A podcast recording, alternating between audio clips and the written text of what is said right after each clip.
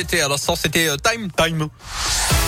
Il est de retour maintenant, notre Philippe Lapierre pour la Terre, la Pierre et vous. C'est sa rubrique, ça, voyez, euh, qui nous aide à prendre soin de notre planète comme il se doit. Et aujourd'hui, c'est vrai que c'est le 8 mars.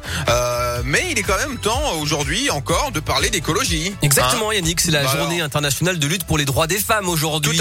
Pour l'égalité entre les femmes et les hommes, pour la justice sociale, pour l'émancipation de toutes et tous. Les revendications concernent bien sûr le monde du travail, pour les salaires, pour les carrières, l'arrêt des violences sexistes et sexuelles, la répartition des tâches à la maison, mais aussi donc l'écologie. Et oui, vous avez peut-être entendu pendant la campagne présidentielle ce mot écoféminisme, un courant Oui. de pensée encore mal compris. Y aurait-il des écologies différentes pour chaque moitié de l'humanité En fait, il combine deux combats contre le changement climatique et contre les inégalités entre les femmes et les hommes. Valérie. Radix travaille dans un planning familial de la région. Dans l'écoféminisme, il y a, il y a souvent un parallèle hein, qui est fait entre euh, la place des femmes euh, et la façon dont la nature est traitée.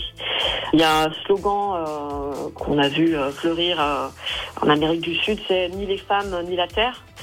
Et donc c'est euh, se battre contre l'exploitation euh, des femmes, contre la domination qui est faite euh, envers les femmes, et dans le même mouvement contre la, la domination de la nature. Voilà, de la même façon euh, qu'ils façonnent la nature comme ils l'entendent et provoquent du même coup le réchauffement climatique, les hommes imposent aux femmes leur vision de la société. Le résultat, c'est que les femmes sont davantage victimes du changement climatique que les hommes. On le voit notamment avec les politiques contre la surpopulation qui imposent un contrôle de leur corps via la contraception, voire la stérilisation. Selon l'ONU, elles ont par ailleurs 14 fois plus de risques que les hommes de mourir à cause d'une catastrophe naturelle. Exemple, le tsunami de 2004 dans l'océan Indien. Les trois quarts des personnes tuées étaient des femmes parce que 70% des personnes qui vivent sous le seuil de pauvreté sont des femmes.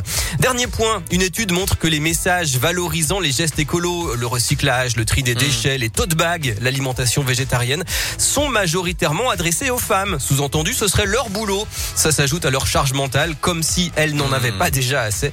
Voilà, Ah c'est ouais. contre tout ça que lutte l'écoféminisme en ce 8 mars. Il était bon de le rappeler. On en apprend des choses avec vous et c'est un plaisir de vous avoir avec nous chaque jour, euh, mon Philippe Lapierre pour la Terre. La Pierre et vous qui sera bah, de retour demain à 11h50 et à retrouver en podcast dès maintenant sur radioscoop.com. Dans un instant, un point sur toute l'actu de ce mardi euh, 8 mars 2022. Retour de la rédaction euh, Radioscoop. Et puis en attendant, Vita Slimane s'installe et vous souhaite une belle matinée à leur façon sur Radioscoop avec